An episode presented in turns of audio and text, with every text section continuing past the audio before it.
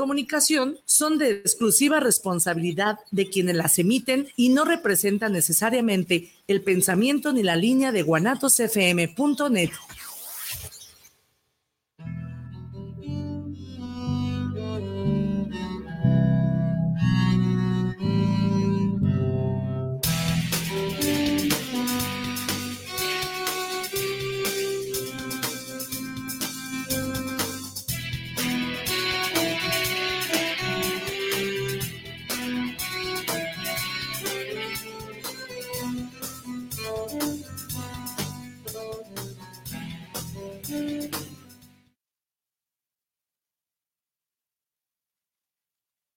bienvenidos a su programa Cuestionándonos. Los saluda Ani, Ani Casian. Ah, que algo pasó aquí medio raro en las mesas.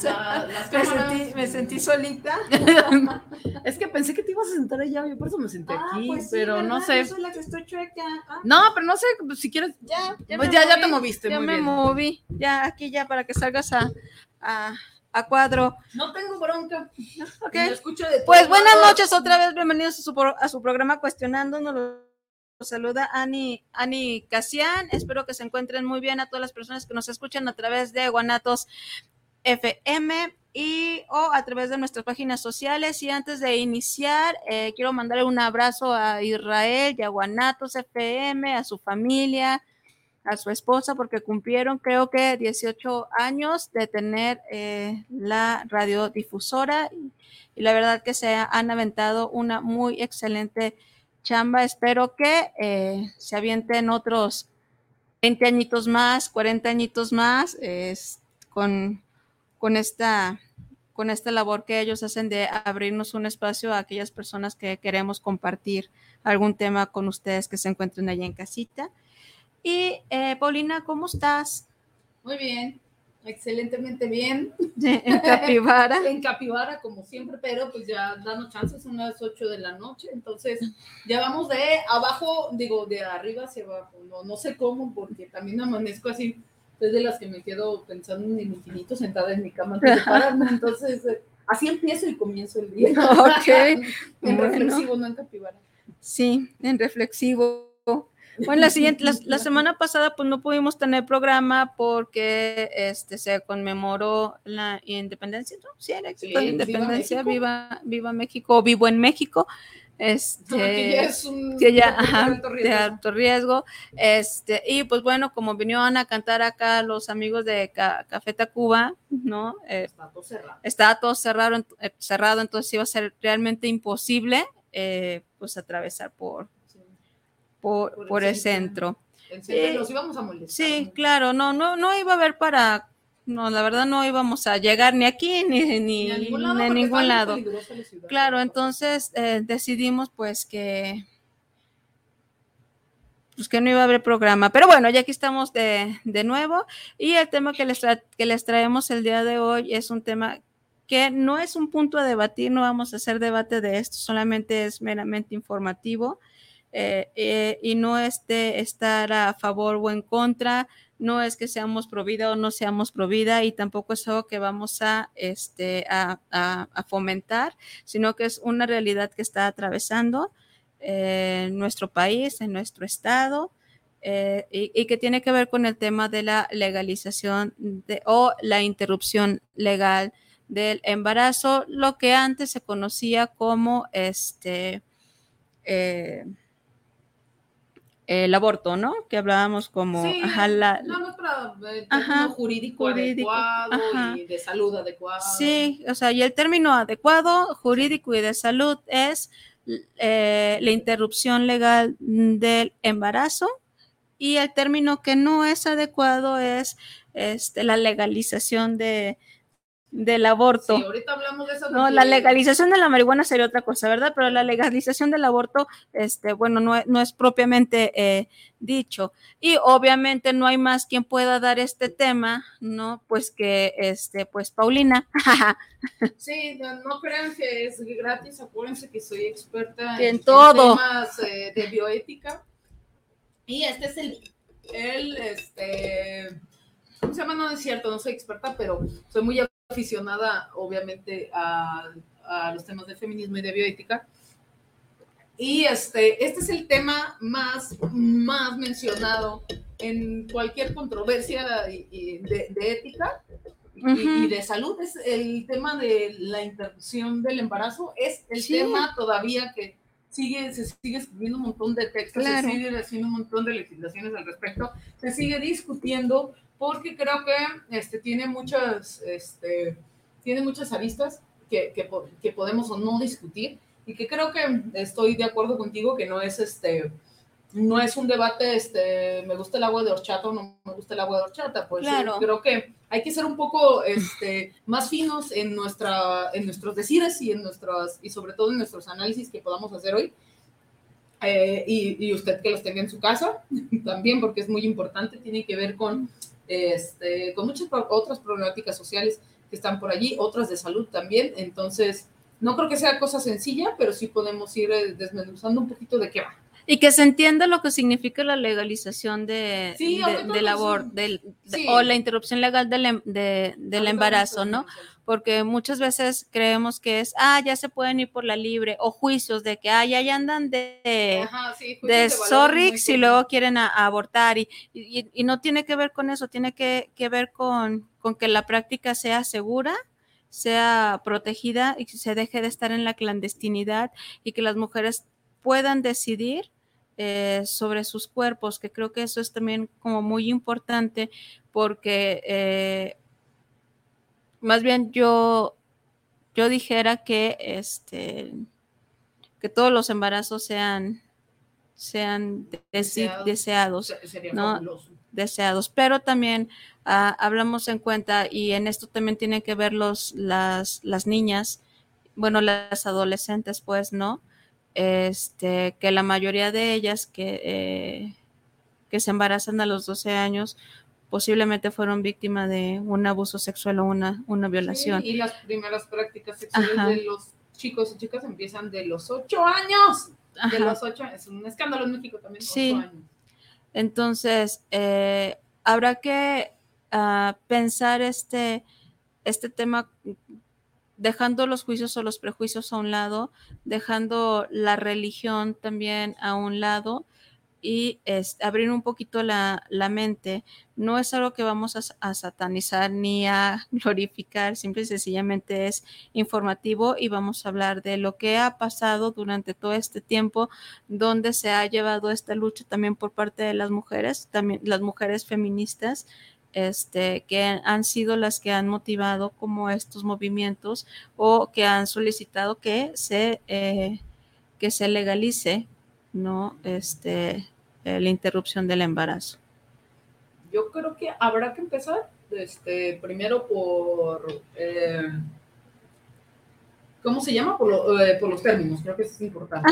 que ya, ya sé que a ti te gustan también mucho, entonces por eso eh, lo, pienso de esta manera. Define. Sí, primero define y no andes inventando. Por favor, nada de que monarquía.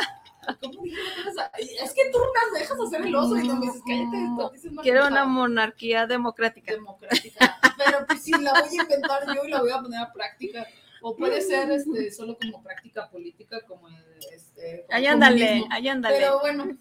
Como el comunismo en los libros de, de texto. Ah, sí, eso también. Ándale, pues. Pero mira, creo que es una, este, una precisión importante hablar de la legalización y la despenalización. este, en términos jurídicos, yo en abogada, como siempre, claro. no es cierto, seguro si hay abogados o abogadas, díganos la diferencia entre despenalizar y, este, y legalizar.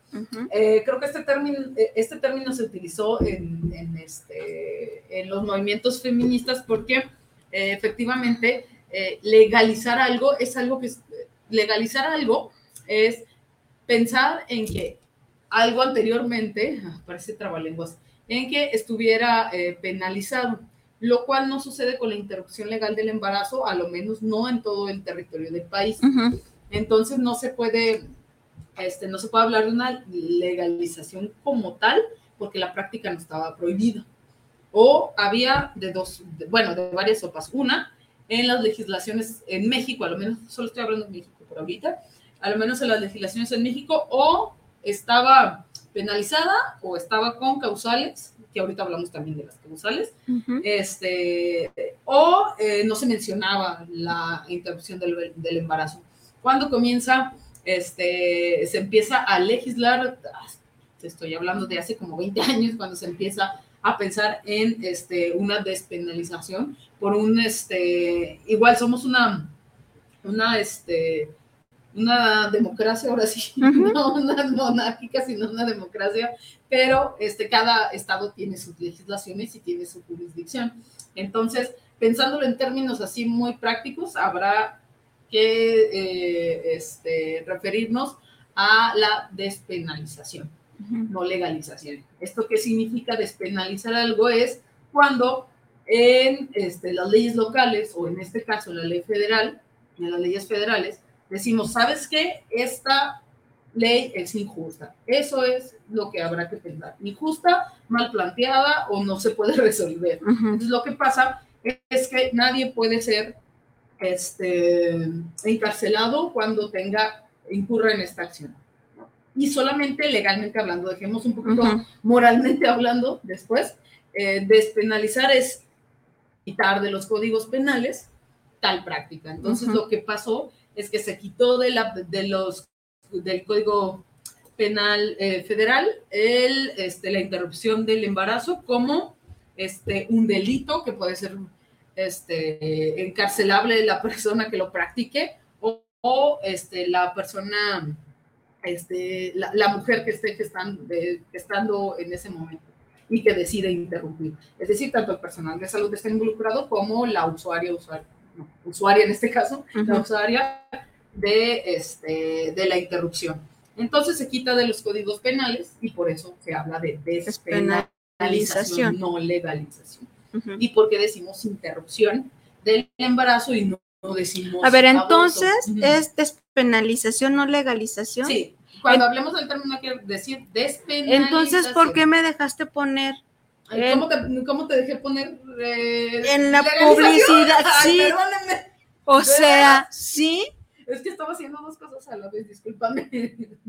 Pero acá decir O sea, nada más me te la pasas llevándome a hacer el oso. El oso. Mira, eso fue porque tú me permitiste hacer el oso de la monarquía. Así, entonces es venganza. No, no es venganza, ¿De verdad dices eso? Sí, y hasta te lo enseñé y me dijiste súper bien. Yo lo subí yo subí la publicidad. Bueno, usted disculpe, es para que ustedes se fijen y empiecen a este. Lo hubiera haga de cuenta que es entre este es una pregunta. Sí, ah, es que se nos olvidó ponerle los signos de, interrogación. Disculpe usted, pero cuando hacemos muchas cosas a la vez, bueno, yo, Ana sí puede, pero cuando hacemos muchas cosas a la vez se nos da la onda, pero yo subí la publicidad y hasta citaste ahí a la Suprema, Corte de Justicia, bla, bla, bla. Ah, pero la, pero la cita a la Suprema Corte está bien. Creo. pero la Suprema Corte despenalizó o. No, despenalizó, sí, por supuesto. La, e, eso es pues, otro, otro, este, otro punto. O sea, habla de interrupción ahorita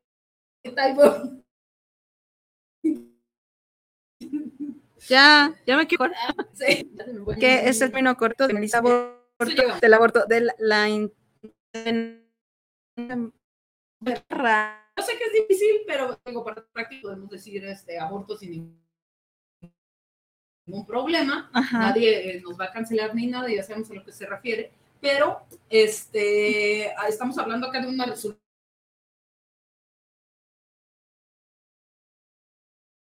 precisamente ahora sí entrando en terrenos éticos, tenía una carga moral muy importante decir aborto, ¿no? Porque era como una, este, una criminalización hacia las mujeres y hacia el personal de salud que lo hacía. Tiene una, tiene una carga moral, hasta decir la palabra, de seguro si saliéramos en Facebook eh, la van a cortar. Pues sí, sí, salimos en Facebook.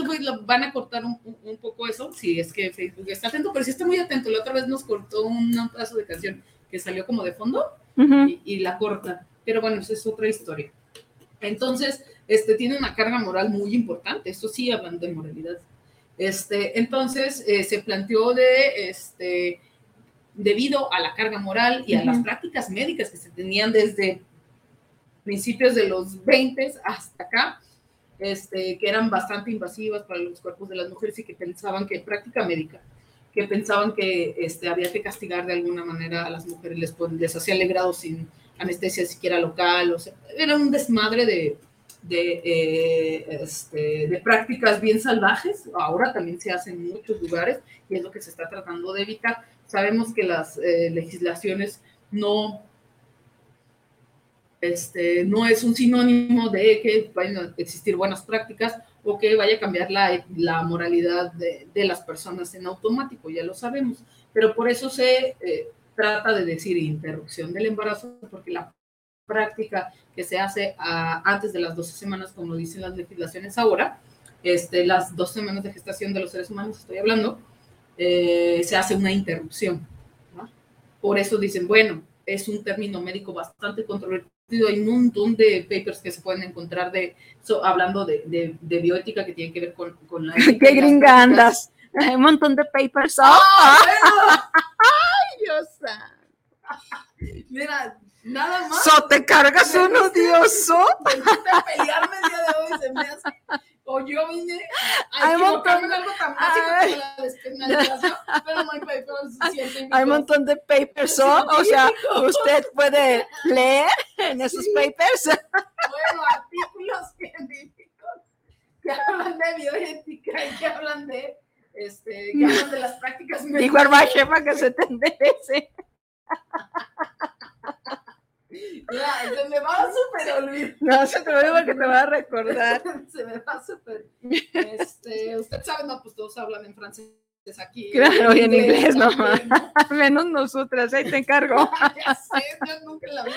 Pero este, son artículos científicos, tanto jurídicos como este, médicos y de ética, que hablan sobre este, la controversia que hay en el término, porque obviamente es un problema, pero este, para términos legales pues se habla de interrupción del embarazo, que tiene que ver con una despenalización.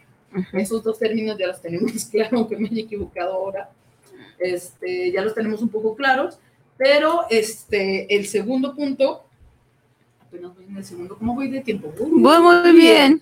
Voy a relajarnos. Sí, por favor. Tan, Ajá. No te... Ya te di la cara de decir. Ya, ya, se acalla. No, no es cierto. y este, ahí me vas interrumpiendo. Sí, me voy divirtiendo. En inglés. Sí. ¿Quién soy Dana Paola? ¿Qué Hablando con estas ondas que traes tú, gringa. Desde que me corté el pelo. Sí, me tenías que, me, me, me, me, tenía que cobrar tu chiste de hace rato, grosera. Es que dije un chiste políticamente incorrecto, pero era chiste. Ajá, ya. Y bastante horrible. Pero este, yo en Dana Paola, eh, pensando en, en, esas dos cosas, eh, en estos dos términos, eh, no, no, no. pues vamos a utilizarlos así, ¿no? Ese por un lado. Pero, ¿qué es lo que pasó este, la, semana, uh, la semana pasada con la resolución que todo el mundo dijo que ya era legal? Así, así decían todos en todas las notas, que ya era legal la interrupción del embarazo en México, que por fin y así, y todo el mundo echó un grito en el cielo. Entonces, o se alegró. Entonces, aquí vamos a ver eh, varias, eh, varias cosas. ¿Qué dice la Suprema Corte primero? Uh -huh. La Suprema Corte dice que se quita como de los códigos penales, del Código Penal Federal, se quita la interrupción del embarazo como un delito. ¿Va? Eso dice la Suprema Corte. Entonces ya no es delito. Anteriormente... Podías ir a la cárcel si te practicabas un aborto, uh -huh. sí, tanto personal de salud como... Y eso nada más era algo que cargaban las mujeres, ah, no el hombre abandonador, no, no aquel no. hombre que preñe, que se va, no a... Pues eso qué, no, eso no, era, entonces... Este, interrumpir un embarazo era un delito que se sancionaba con cárcel de uno a cinco años y había este, el debate también que se ha hecho en, ya más contemporáneo, ha sido que no había ni una sola mujer en la cárcel uh -huh. por abortar, lo cual en otras, en, vemos en otras cifras más, este, más alarmantes de otros problemas, tanto de salud como uh -huh. sociales, pues seguramente si hay miles de personas con otras problemáticas, claro. pues sí era lo mínimo de que sí existían, sí en personas en Tabasco y en, en Veracruz había uh -huh. personas este, mujeres que estaban en la cárcel por abortar y por abortar de manera espontánea. Que eso es otro. O sea, ay, hubiera estado en la cárcel si viviera de aquel lado. Es que sí, o si te hubiera tocado un mal médico, mala médica, que este, dé aviso al MP porque esta señora trae un desprendimiento de producto y parece ser que fue provocado, parece ser. Mm, pues ni producto tenía, entonces, pues sepa Dios. Entonces son los abortos espontáneos, o abortos anembrionarios o eh, abortos, este, o los embarazos que se hacen en las trompas de falopio que terminan en aborto. Sí, y que eso, y que estás de acuerdo en un término médico adecuado, aborto, porque no interrumpimos nada. Un aborto que hizo mi sistema. Pues interrumpió solito el embarazo porque sabía que no es, o sea, qué más sabio que tu cuerpo que sabe que no va a ser. No, va a ser por ahí, pues hoy no va a ser a lo menos. Entonces había, en, este, allá en los 2000 sí había personas encarceladas, que era, este, estaban cumpliendo más el, ¿cómo se llama? Se me fue, el agravante de parricidio, porque son parientes. Entonces había mujeres que decía prácticamente en sus carpetas de investigación que habían matado a su hijo, lo cual es una carga bastante cabrona si tu aborto fue espontáneo, por ejemplo. Claro. Y que es la, otra vez es la palabra de una mujer contra la palabra del MP. No, que tú dices, tal vez sí se lo, interrumpió ella, pues tal vez, pues pero, tal vez. es su palabra contra la de un MP. Entonces, pues, manches, era un escándalo. Y este, si lo vemos en, en, esos términos, pues tal vez el, los, el sistema de justicia en México es bastante lento para todo, tal vez no haya personas este, encarceladas como tal, pero sí puestas en proceso, por ejemplo, de libertad, pero tienes un proceso legal por esta interrupción o también este, la criminalización es un término más político y más social que solamente un acto punitivo, así de te vas a la cárcel. ¿no? Este, entonces, cuando hay una criminalización, hay, una, hay un señalamiento social, un señalamiento políticamente correcto al parecer, de eh, señalar a esa persona que interrumpió su embarazo o los mismos médicos y personal de salud en general que están este, involucrados en estos, en estos procesos, lo cual de eso habla una criminalización con un término más político más que penal. Entonces, eso también eh, sería importante eh, precisarlo porque la Suprema Corte dice entonces, ahí lean la resolución, es, es, este, es, es, bastante interesante y hay un video por ahí de la, del magistrado de la Suprema Corte avisando que es inconstitucional que en los códigos penales haya el delito de interrupción del embarazo o aborto. Entonces, ¿eso qué hace? Recordemos que la Suprema Corte es el órgano máximo de justicia, de justicia en México. No hay nada arriba de la Suprema Corte más que las cortes internacionales, la, la, la, pero eso ya es un, es un proceso este, de... Eh, es un proceso jurídico a nivel internacional que es distinto. Pero, ¿qué hay arriba de la Suprema Corte? Nada. Entonces, la Suprema Corte tiene varias funciones, como ustedes ya lo saben, no les voy a dar clases de civismo, pero creo que es importante para entender qué es una resolución de la Suprema Corte y qué alcances tiene. No hay nada arriba de la Suprema Corte, no, no hay nada más arriba de la Suprema Corte. Y cuando esta, estas resoluciones pueden ser amparos, controversias constitucionales y muchas, ¿no? En este caso, fue, este, tampoco fue como que llamar a la Suprema Corte a decir esto es inconstitucional, sino que fue a través de un proceso de amparos que alcanzaron, eh, que alcanzaron jurisprudencia, así se llama, que es lo que pasa en México cuando alguna situación de justicia este, causa jurisprudencia, quiere decir que la Suprema Corte está obligada a hacer estos, estos llamamientos de, a ver, a nivel federal ya se este, despenaliza la práctica de, interrupción legal, interrupción del embarazo, aborto, como lo llamen en los códigos penales, nadie puede ser encarcelado por eso, ni personal de salud, ni las mujeres que lo practican. Entonces, esto se consiguió a base de amparos. Había amparos en Ciudad de México, en CDMX, Oaxaca, Hidalgo y Veracruz. Entonces, para que algo cause jurisprudencia, es decir, que esté obligada la Suprema Corte a hacer estos llamamientos a nivel federal, tiene que haber cinco estados al menos. Entonces pasó en Coahuila y Baja California. Interpusieron un amparo de era inconstitucional su código penal. Lo llevan a la Suprema Corte y la Suprema Corte dice, ah, sí es cierto, tiene razón, Coahuila y Baja California, es, este, su código penal es inconstitucional, no, no aplica porque no hay nada más arriba que yo, que soy la Suprema Corte. Hace el llamamiento, peluquines, cinco estados ya. Ahora está obligado a hacerlo de manera federal. Cuando la Suprema Corte hace estas, estas resoluciones a través de los amparos, cuando causan jurisprudencia, lo que sigue es que todos así en cadenita vayan modificando sus códigos penales. Es decir, si abre una ventana para que no exista esa penalización, pero no quiere decir que no exista o no quiere decir que los códigos este, penales locales se quite de inmediato o sea automático. Eso mismo, para contarlos en, la historia de las jurisprudencias, pasó con el matrimonio igualitario que necesitaban cinco estados, ya estaba Ciudad de México, y esto fue a través de amparos, ¿eh?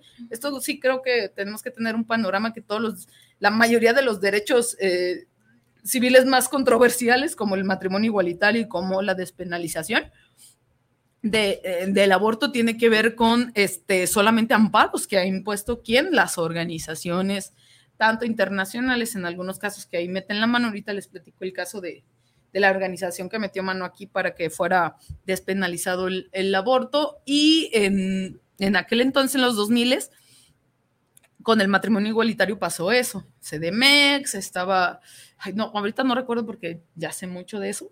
hace como, fue en el 2000, hace como 23 años, yo creo. Entonces, este ya pasó. Pero eh, lo que pasó es que hicieron varios amparos de que decían, en, ese estaba Jalisco también, que decían que el matrimonio, eh, los códigos civiles, en este caso no penales, no era un delito. Aquí, por ejemplo, no se podía hablar de despenalizar el, el matrimonio igualitario porque no era una pena que pudieran, más bien no estaba legislado. Entonces, este, decía, un hombre y una mujer nada más se pueden casar. Eso decían los códigos eh, civiles y entonces la Suprema Corte hizo la resolución a través de los amparos y la jurisprudencia de, ¿sabes qué? es ilegal que digas que solamente el matrimonio es entre hombre y mujer. Es entre dos personas mayores de edad, la, la, libres, la, la, la, todo lo que dicen los códigos civiles, pero nada tiene que ver el género de las personas o el sexo. Ah, pasó en cadena que se quitara este, eh, de los códigos civiles el matrimonio entre un hombre y una mujer. No, no pasó y ni ha pasado después de 23 años no ha pasado en Jalisco, sigue diciendo los códigos civiles así. Si yo soy una pareja del mismo sexo género que me quiero casar en Jalisco, nada me lo va a impedir porque la Suprema Corte lo dijo, tengo que ir a, un registro civil, hacer todos mis requisitos, voy y me caso, aunque no esté este, legal, legislado en Jalisco. Eso, exactamente eso va a pasar con, está pasando ya después de la siguiente semana, la semana anterior, está pasando con la despenalización del aborto. Si yo quiero ir a hacerme una interrupción con causales, eso, ese es otro punto de las causales que el, eh, si en un estado donde penalicen es anticonstitucional. Por lo tanto, yo me lo puedo hacer en cualquier servicio de salud pública federal. ISTE, IMSS, el centro de salud, etcétera. El centro de salud espero que no, pero este ISTE, IMSS y, o todas las instituciones federales, ¿no? Y otro es ese momento, la Ley General de Salud también tendrá que cambiar. Sí está regulado más o menos cuándo puedes hacer una interrupción en la Ley General de Salud, pero en este caso es como una, es, como una cadenita entre este, la resolución de la Suprema Corte, es otra cadenita, otro eslabón de la cadena con los códigos eh, penales locales y otra con la Ley General de Salud, que también regula las prácticas. Entonces, este, hay muchos eslaboncitos ahí donde desmenuzar. Creo que son sí sueltos y que eso se puede prestar a malas prácticas. Claro. Que, que, eso es lo que este, algunas personas están estudiosas y estudiosas del tema están tratando de, sacar a la luz, incluso los mismos colectivos eh, feministas están tratando este, de decir, a ver, Queremos la despenalización. ¿Qué significa despenalizar el aborto?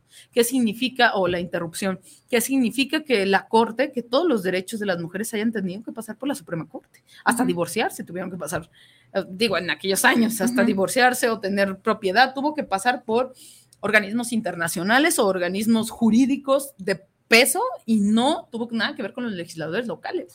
O sea, los legisladores de Baja California, Coahuila, de Oaxaca, CDMX, de Hidalgo, no pueden decir nada de que en mi administración despenalicen. No, no es cierto, te obligaron. ¿Quién te obligó? La Suprema Corte. ¿Y quién obligó a la Suprema Corte? Los tratados internacionales.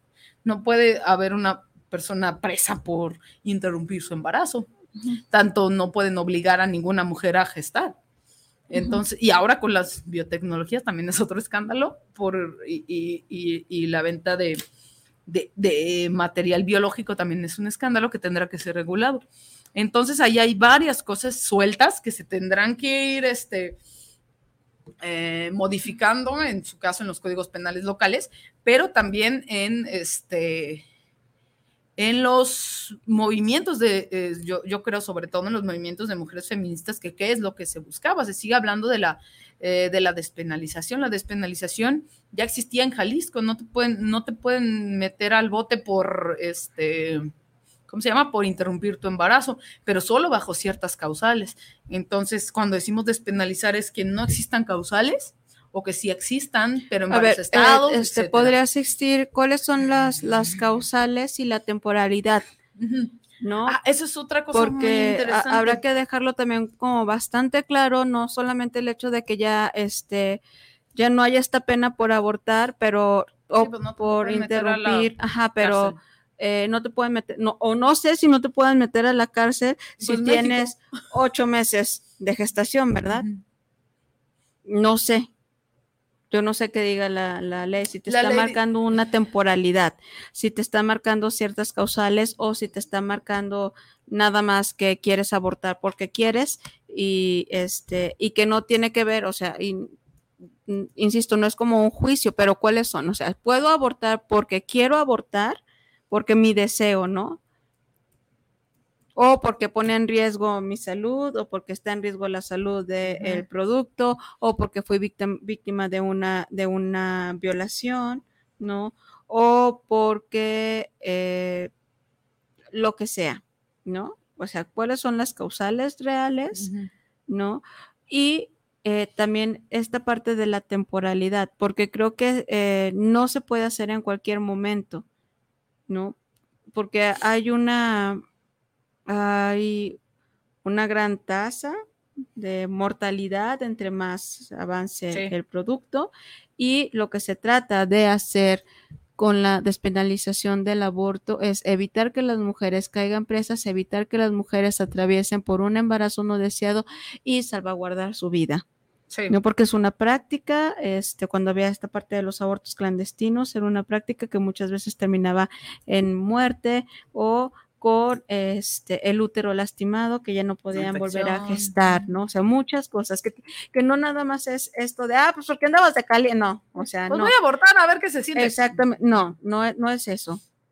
Es, y también se tendría que, este, digo, a nivel salud también tendría que venir ya hasta en la cartilla, ¿no? De la mujer, para que se pueda como regular esta práctica, porque también, o sea, si bien es cierto, es algo que va a someter a tu cuerpo a, a un shock. ¿no? Sí, sí. Por, por, mucha, mucha gente te va a decir, ay, no, este es súper fácil, ay, no, súper esto, ay, no, mm, súper aquello. Es un procedimiento médico. Pero es un procedimiento médico y todos los procedimientos médicos oh, van a tener un, un nivel de, ¿no? De, de, consecuencia ahí, este, va a tener... Mm, un riesgo, ¿no? Sí, hay un riesgo ahí. sacarte una muela. Exactamente, ¿no? Entonces, eh, sí, sí hay que tratar de eh, desmenuzar bien este tema y que la información sí sea como, pues si te puede pasar esto. Sí, sí. Este, y, y hay que tomar conciencia que eso que tiene que ser rápido. ¿No? Si decides, decides. ¿Para qué? Para no poner en riesgo tu vida. Pues sí, que es lo que primero se quiere salvaguardar. Exactamente, no es de, pues me voy a esperar hasta los seis meses, siete meses, ocho meses, ¿no? pues sí, bueno, si igual y ya te esperas a los novios y los das en adopción, pues también puedes. Eh, puedes, ¿no? y, quién sabe, pero, o sea, es peligroso, pero también un, proceso de gestación no nada más es, pues, pues me espero a los nueve meses, o sea, también. sí, o, sea, el proceso de gestación es, siempre va a tener, es un riesgo, es, un riesgo, es un, es, es es peligroso, o sea, no, no, ser mamífero no es fácil. ¿eh? No es peligroso en el sentido de que haya peligro porque estás embarazada, sino que tiene sus complicaciones el embarazo, ¿no? Este, pero bueno, vamos, vamos viendo esto, vamos a ir vamos desmenuzando esto, cuál es la diferencia entre este las las causas por las cuales una mujer puede interrumpir su embarazo, ¿no? Y la temporalidad este, en la que se puede. Sí, a ver. ¿Y qué pasa? ¿Qué pasa si sobrepasa la temporalidad? Sí, aquí hay varias cosas. Con la uno, pregunta uno, con la resolución que hace la, la Suprema Corte, no será nadie, nadie, nadie encarcelado por practicar un aborto o por someterse a un, una interrupción. No será. Antes de esta resolución, lo que sí podíamos hacer es apelar a la norma 046, que es una norma federal de salud, que decía que había, que existen ciertas causales, que, ciertas causales que ahorita se las platico una por una, este, ciertas causales para poder interrumpir legalmente un embarazo, que no, porque si en tu estado estaba en el Código Penal, en algunos no los mencionan, en otros sí está penado, pues no, este, tú tenías el, derecho de someterte a, una interrupción si cumplías con esas causales. Ahorita las platico. Si cumplías con esas causales, entonces no, mm, se supone que no pasaría eh, mucho, pero cuando se va complejizando, la norma 046 dice que después, no después de las 12 semanas, que pasaba en algunos estados de la República, incluyendo Jalisco. Jalisco dice en sus causales este, que no, digo, no dice temporalidad. La norma 046 sí, que es la federal, pero en sus eh, códigos eh, penales no decía, digo, en las leyes generales de salud locales de salud, en las leyes locales de salud, no decía qué temporalidad en Jalisco. ¿Eso qué quiere decir? Que si yo cumplía con esas causales que ya están eh, eh, en, los códigos aquí en Jalisco, no importaba la temporalidad. Tenía que ver con el médico. Entonces, la NOM 046, obviamente, cuando se hacen estas regulaciones y saber, no, espérate, si tenemos que poner una, claro. una, este, ¿cómo se llama? Una temporalidad, uno, porque es un procedimiento médico, otro, porque queremos salvaguardar la, la salud de las personas, que es la ley federal de salud, pues yo supongo que si quieren, supongo que quieren eso, y otra era si ya tenía tanta este, carga social y política intervenir a, digo, someterte a una interrupción del embarazo, pues obviamente te, yo como médico mal practicante o médica mal, practicante, puedo decir, ay, pues háztelo cuando tú quieras, porque tengo una necesidad de castigar al, paciente, a la paciente, no, háztelo cuando tú quieras, a mí no me importa, aquí dice las causales, si tú quieres, pues órale. Y pues no, este, no había un consentimiento informado, que es otra parte de los consentimientos informados, de qué es lo que va a pasar en tu interrupción, te la van a hacer con medicamento, te la van a hacer por otro procedimiento este, médico, cuál va a ser, cuánto va a tardar, quién te va a atender, todo. ¿No? Ese es un consentimiento informado bien hecho en, materia de interrupción del embarazo. Pero este sí era importante que hubiera como esta generalidad. Ahora con la resolución de la Suprema, esta temporalidad pues se tendrá que, se tendrá que atender con ciertas excepciones. No se va por ningún motivo a encarcelar a ninguna persona por someterse a un aborto a las 13 semanas, por ejemplo a las cuatro, a los ocho meses. Esa es otra de las grandes ambigüedades que podrían este, o, no suceder. No estarás, eh, eh, penal, eh, no estarás encarcelada, pero obviamente sí tendrás, este, ¿cómo se llama? Peligros médicos. Esos peligros médicos les toca a quién? No al Código Penal, le toca a la Ley General de Salud.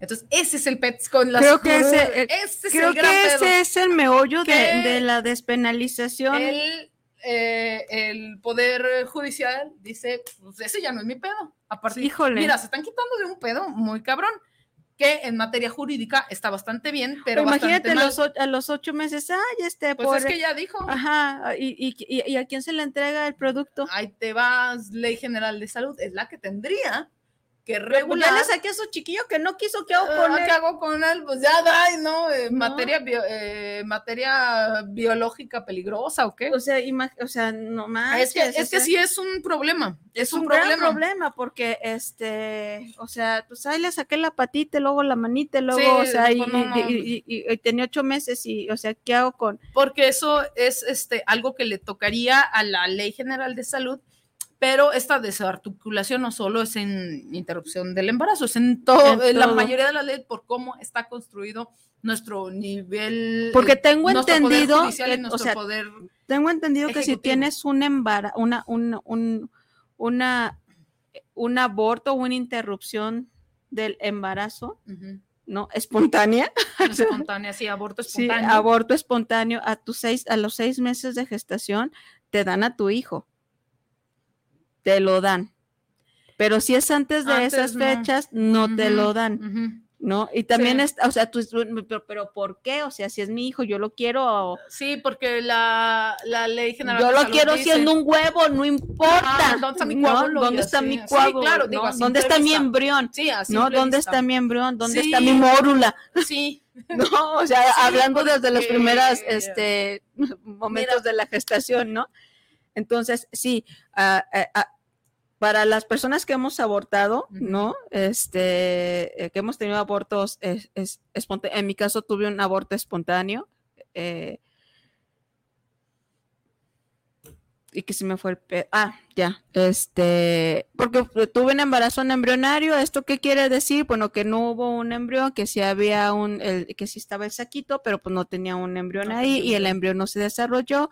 Entonces qué hace mi cuerpo pues absorbe eso otra vez y me dije me dijo me acuerdo que me dijo la ginecóloga ay pasé una eso es, eso es muy feo yo no se lo recomiendo a nadie. ¿eh? estas prácticas médicas son muy, muy. A son muy feas. Muy, siguen siendo muy, muy, muy feas. Porque pasé por ecos pélvicos, infinidad de ah, ecos pélvicos cada semana para estarle buscando el corazón al, al, embrión. Y luego, no, yo, pues si ya no se lo encontró ahí, pues ya déjenme en paz. Y luego que los ecos endovaginales o que los ecos vaginales y que todo eso.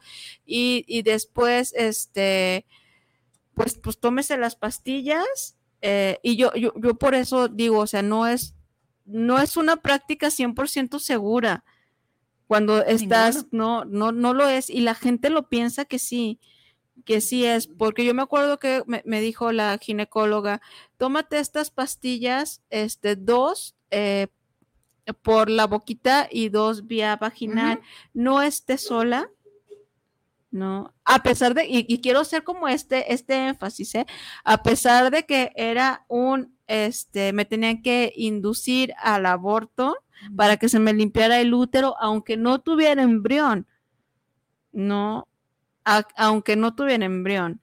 Entonces decía, no puedes estar sola, puedes tener hemorragias, sí. ¿no? Puedes tener mareos, puedes tener un montón de cosas y necesitas acudir a los servicios de salud. No, no puedes estar sola. Sí, no es eh, un paseo por el cine, pues, o sea. No, no, no, no lo es, ¿no? Este, entonces yo me pongo a pensar, o yo pienso, si es así de arriesgado para mí que no tenía un embrión, ¿no? Y, y, tenía que tener esas consideraciones médicas, ¿no? Y que estaba como, ni siquiera tenía como mes y medio, ¿no? Yo, yo sí pienso y si le quiero apostar a las personas que estén en una situación de embarazo no, no, no deseado y que como alternativa tienen interrupción del embarazo, pues que tampoco se arriesguen a poner en juego su vida y que vayan lo más pronto posible, ¿no? Porque entre más tiempo pase, pues más se vuelve todo complejo y el riesgo de la pérdida de la, de la salud está bien latente, pues, ¿no? Entonces, si eso se vive, ¿no? Yo en mi experiencia, este, otra compañera, otra amiga que yo tuve, pues también tuvo un, este, un aborto a los seis meses y les entregaron sus, sus bebés y les dieron sepultura y toda esta parte de, ¿no? Este, ¿y qué pasaría entonces ahora con las mujeres que pueden decidir, decir a los ocho meses, siete meses, seis meses, pues no quiero, y qué va a pasar. No quiero seguir gestando. Es que es algo muy importante. Este, creo que por eso estas resoluciones solo apuntan, de las resoluciones jurídicas apuntan a eso, a que los códigos penales no tengan por qué este, atravesar eh, las decisiones morales de las personas. Es imposible.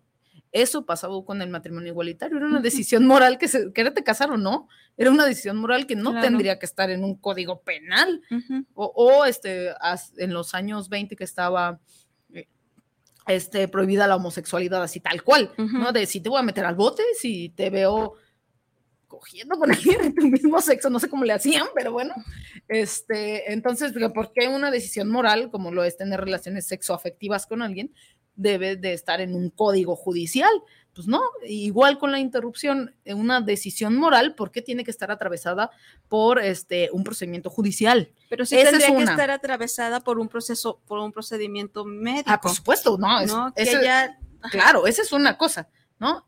La, otra es, este, hay todo un organismo que, que este, regula y atiende las necesidades de salud. Lo vimos con la pandemia y los conocimos a todos y sus caritas, que regulan los procedimientos médicos. Y que esos procedimientos médicos, aparte que se cuida la, la, parte este, jurídica, que es, que, es un, que es un lado, los consentimientos informados, qué prácticas como, como la de la interrupción, en este caso con la resolución de la Suprema Corte no tendrá que haber este, ninguna otra decisión jurídica más que quién lo va a hacer. ¿Qué pasa con los objetores de conciencia? ¿Qué pasa con este, las personas que quieran hacer un aborto electivo? Porque no es lo mismo por causales que por elección. Y la resolución de la Suprema Corte solamente dice no estará en un proceso judicial, solamente, ¿no? No dice que todo, que yo lo puedo hacer de manera electiva. Eso es otra cosa, que es lo que dices tú. Cuando yo decido no quiero seguir gestando, es distinto a decir mi este, salud está comprometida y por eso quiero interrumpir, es diferente. Decir, sufrí una violación, por eso no quiero seguir gestando, es diferente. Eh, mi salud mental está en riesgo, por eso no quiero seguir gestando. La salud del producto. No, pues si le metemos la salud mental, ninguna. Es que, es que las causales, fíjate, lo, que me pasó de decirte fueron lo de las causales, que aquí las apunté porque no se me olvidaran. este, son de las causales que dice si pone en riesgo la salud de la madre. Y ahora, la salud de la mujer. Este, si ahora lo pensamos en, entonces, que tú, Ley General de Salud, dime qué es la salud la salud no solamente es la ausencia de enfermedad tal cual. ¿Y quién va a decidir eso? Porque yo recuerdo que antes decidía el hombre o su hijo o su mujer y el hombre siempre decidía por la mujer y la mujer siempre decidía por, el hijo. Entonces, ¿quién decide esas cosas? Eh, ese es otro punto. Eh, mira que en, bioética se habla mucho de esto porque esto tiene que ver ahora, estas causales que era por este eh, si tu salud corre riesgo, la salud de la mujer, si el producto está en riesgo, pero dice esta, este término de salud es muy, muy importante en, quien regula los procedimientos, porque no solamente es este, salud física, es salud mental también, ¿no? Es, es este, los, eh, el entorno de una vida saludable, que que sería bastante cuestionable si todo el mundo, lo, toda la gente que ahora mismo está gestando o que gestó lo tuvo en algún momento. Y entonces habrá que ver cuáles son. Otro que si, hay, eh, si existe violencia, violencia sexual y otro si es este, si fue espontáneo. Eso sí lo decían el, Código de Jalisco. Antes de la resolución de la norma 046 y antes de, de, este, de esta resolución que, hubo actualmente. Entonces, estas causales siguen existiendo, sí siguen existiendo.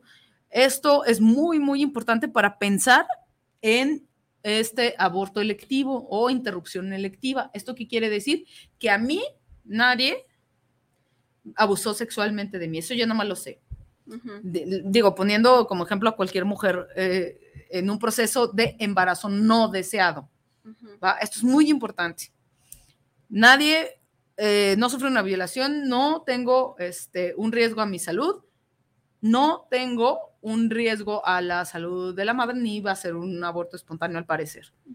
Pero yo no quiero gestar, no quiero.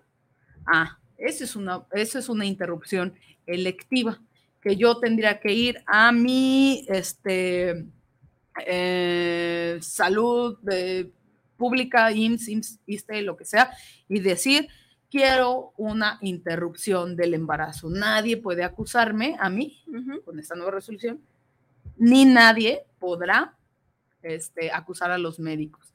Y esto es muy importante porque a quien le toca hacer todas esas regulaciones en lo médico es a la Ley General de Salud. Entonces, esa Ley General de Salud tiene que bajar de manera muy puntual. Ahí está, lo pueden leer, ya está, este, 12 semanas.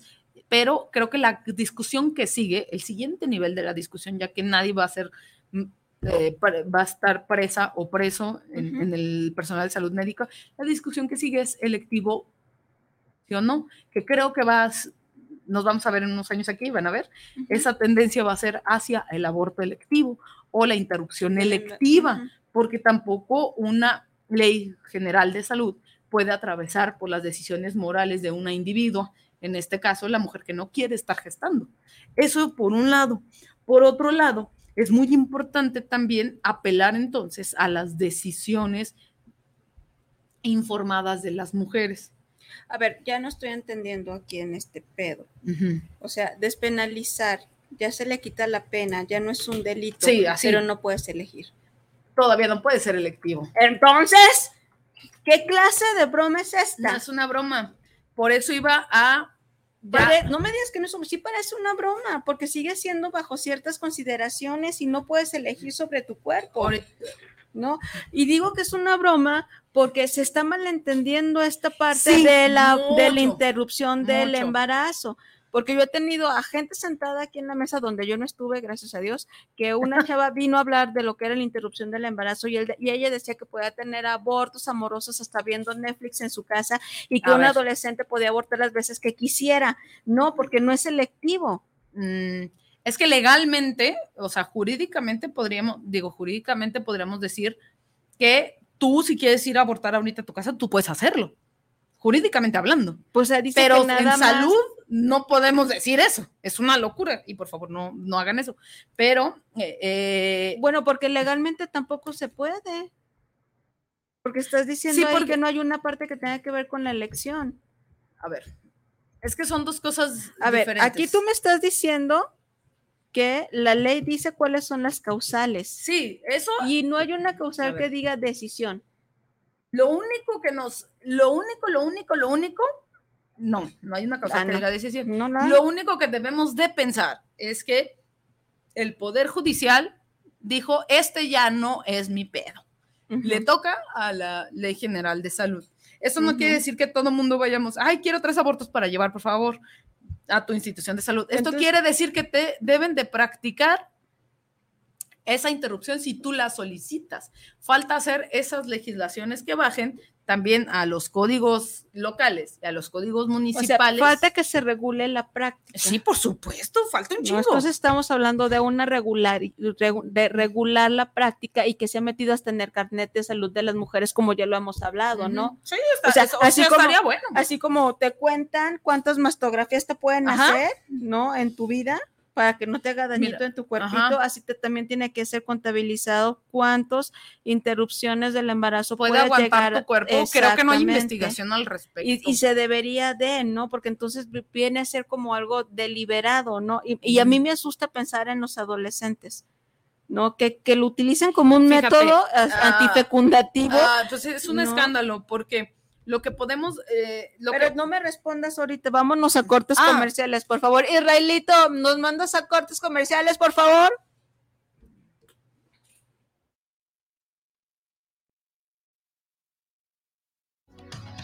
Este domingo en la hora nacional, dos agrupaciones icónicas del pop, Flans y Pandora.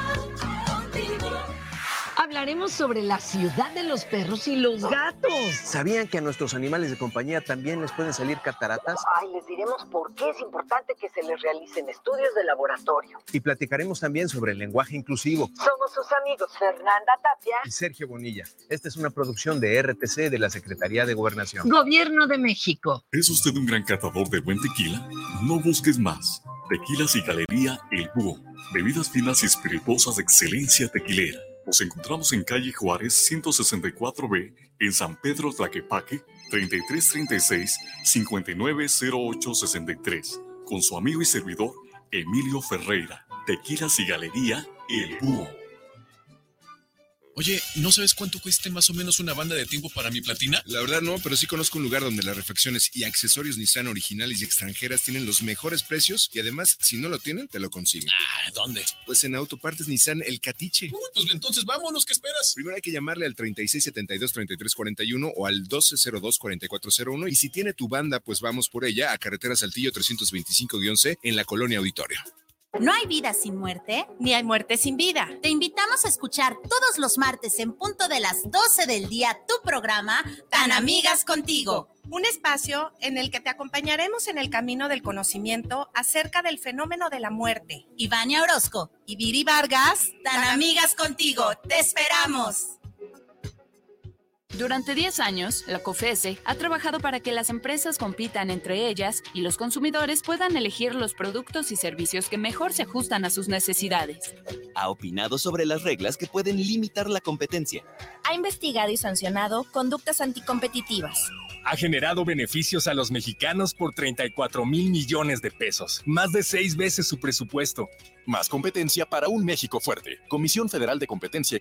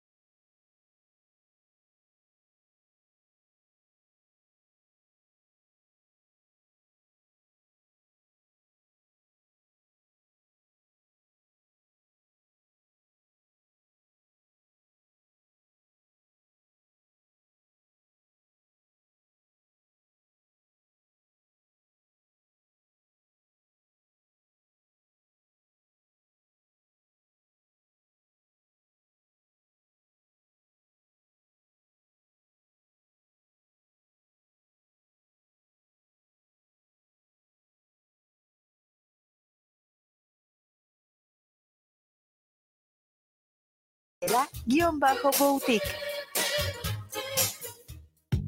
Tritón Pets, tienda de mascotas, te ofrece un amplio surtido de accesorios, alimentos y pequeñas mascotas, así como todo lo necesario para su cuidado. Con el respaldo de las mejores marcas del mercado, estamos ubicados en el centro comercial de Chedragui Lomas, Avenida Río Nilo, número 7540, local 29, entre Malecón y Patria. Te esperamos de lunes a domingo de 10 y media de la mañana a 8 de la noche o contáctanos al 33 14 11 22 22. Y recuerda, el mejor surtido y atención está en Tritón Pets. La COFESE trabaja para que tú puedas elegir los productos y servicios que más se ajustan a tu bolsillo y tus necesidades. Yo uso la app de transporte que me deja pagar en efectivo. A mí me gusta la que tiene más conductores para esperar menos. Yo prefiero la app con cupones de descuento, así ahorro dinero. Con competencia tú eliges. Más competencia para un México fuerte. Comisión Federal de Competencia Económica. COFESE. Visita COFESE.mx.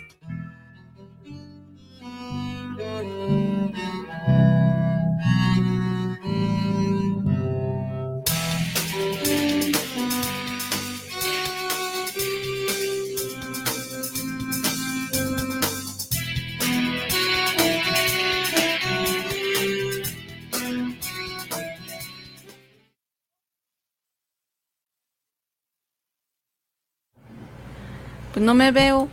No, sí, pero Pues bueno, está. dice ahí que ya estamos en- en- al aire. Pues regresamos aquí a su programa te- eh, cuestionándonos y eh, estamos platicando acerca de la interrupción legal del embarazo y arrancamos con esta segunda hora dando saluditos. Y el primero es de Lupita Casián, un besazo. Saludos chicas desde Victorville, California. Ya saben que soy su fan. Muchas gracias, Yeah, tía, por ser, mi Lupe. Sí. Este, por ser nuestro fan. Eres la única de la familia. Es la única. Eres la única, es la única tía que tienes o Es qué? la única tía que me quiere. Ah, ah, bueno, esas son dos cosas distintas. No, no, no, la verdad que sí. Entiendo que si a mi familia no le gusta lo que hago, eso no quiere decir que no me quiera. Entonces, Ah, sí, claro. así es. o que no nos yo. quieran escuchar tanto. Mi mamá nunca me escucha en los dos programas de radio, nunca.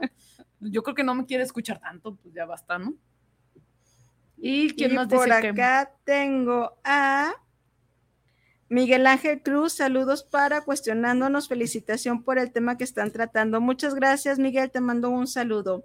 Susi Torres, hola Susi Torres, saludos para el programa, saludos a cuestionándonos, me agrada mucho el tema que tienen. Muchas gracias, Susi, te mandamos un abrazote.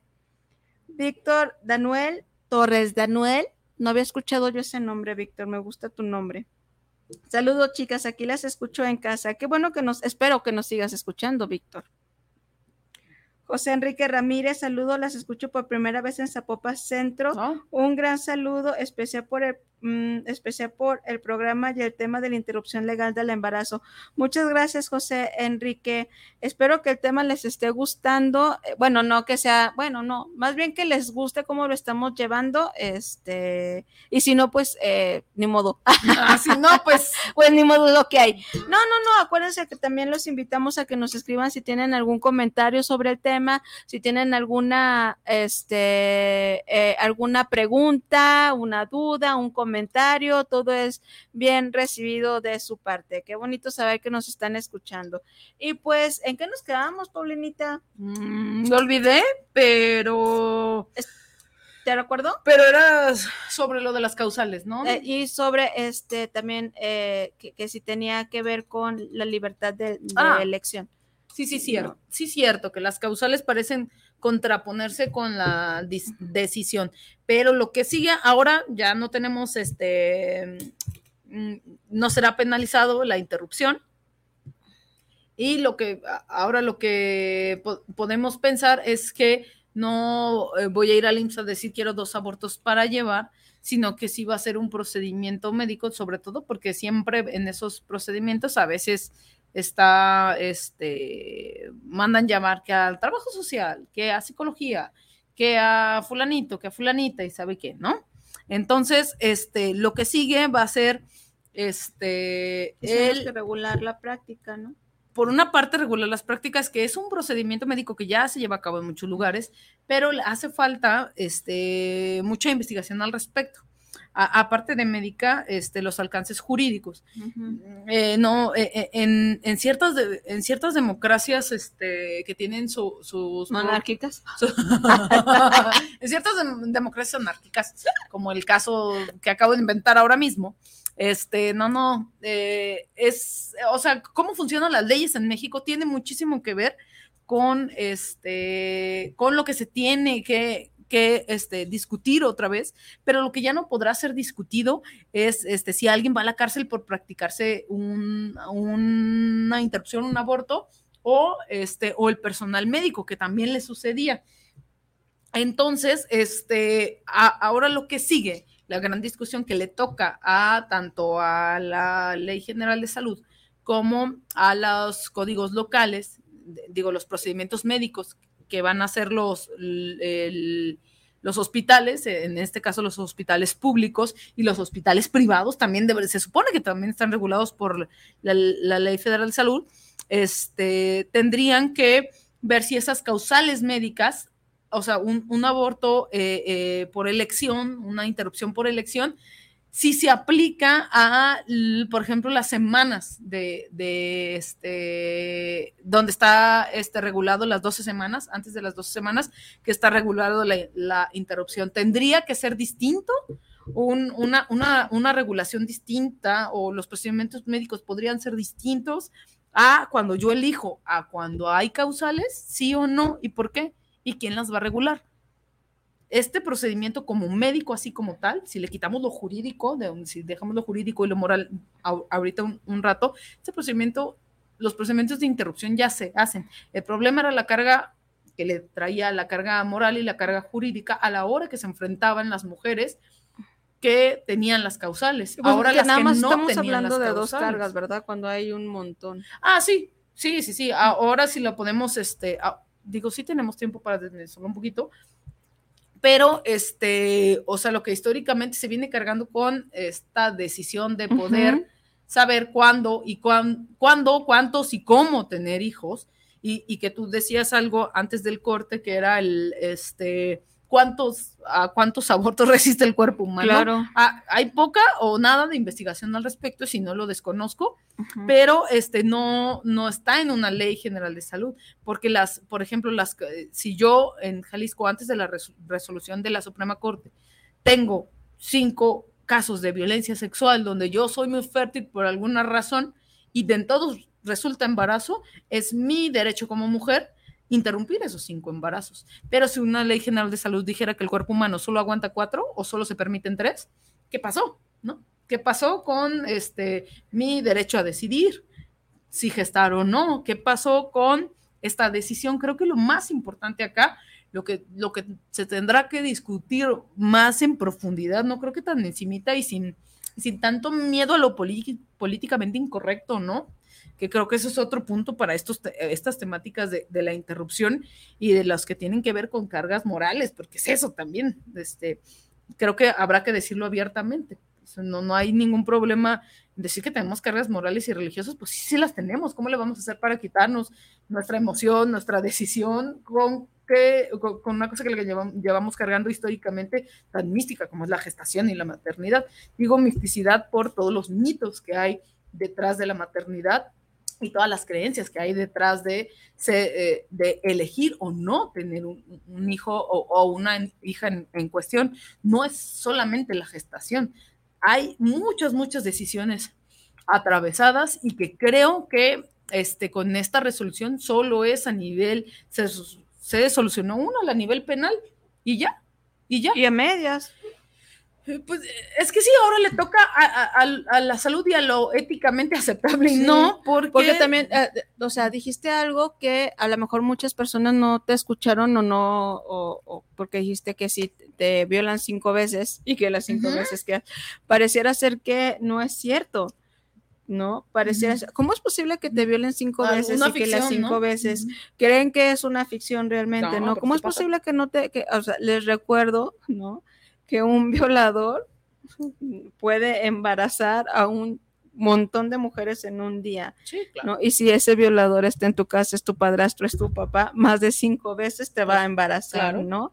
Entonces hay que tener también como esa, esa capacidad de, de pensar que eh, el aborto y más en el tema de adolescentes tendría que ver con alguna situación de abuso sexual y, y- y- y violación y que no se puede en este caso regular la práctica de "Ay, ven a abortar las veces que te viole, pero o sea, más bien es, es que hay muchas cosas que anteceden a la decisión de eh, el aborto. Y ¿no? sabiendo que las denuncias por violencia sexual son prácticamente nulas y las resoluciones de- menos, o sea, las resoluciones de quién se va al bote por violencia sexual, pues nadie, prácticamente, ¿no? Entonces, No. eso, es un problema que, que esta resolución solo es este, nuestra, una, una herramienta, una de las mil que tenemos que tener para no llegar a la violencia sexual, para no llegar a poner en este, en riesgo tu vida por esa necesidad mística de gestar o esa necesidad mística de tener hijos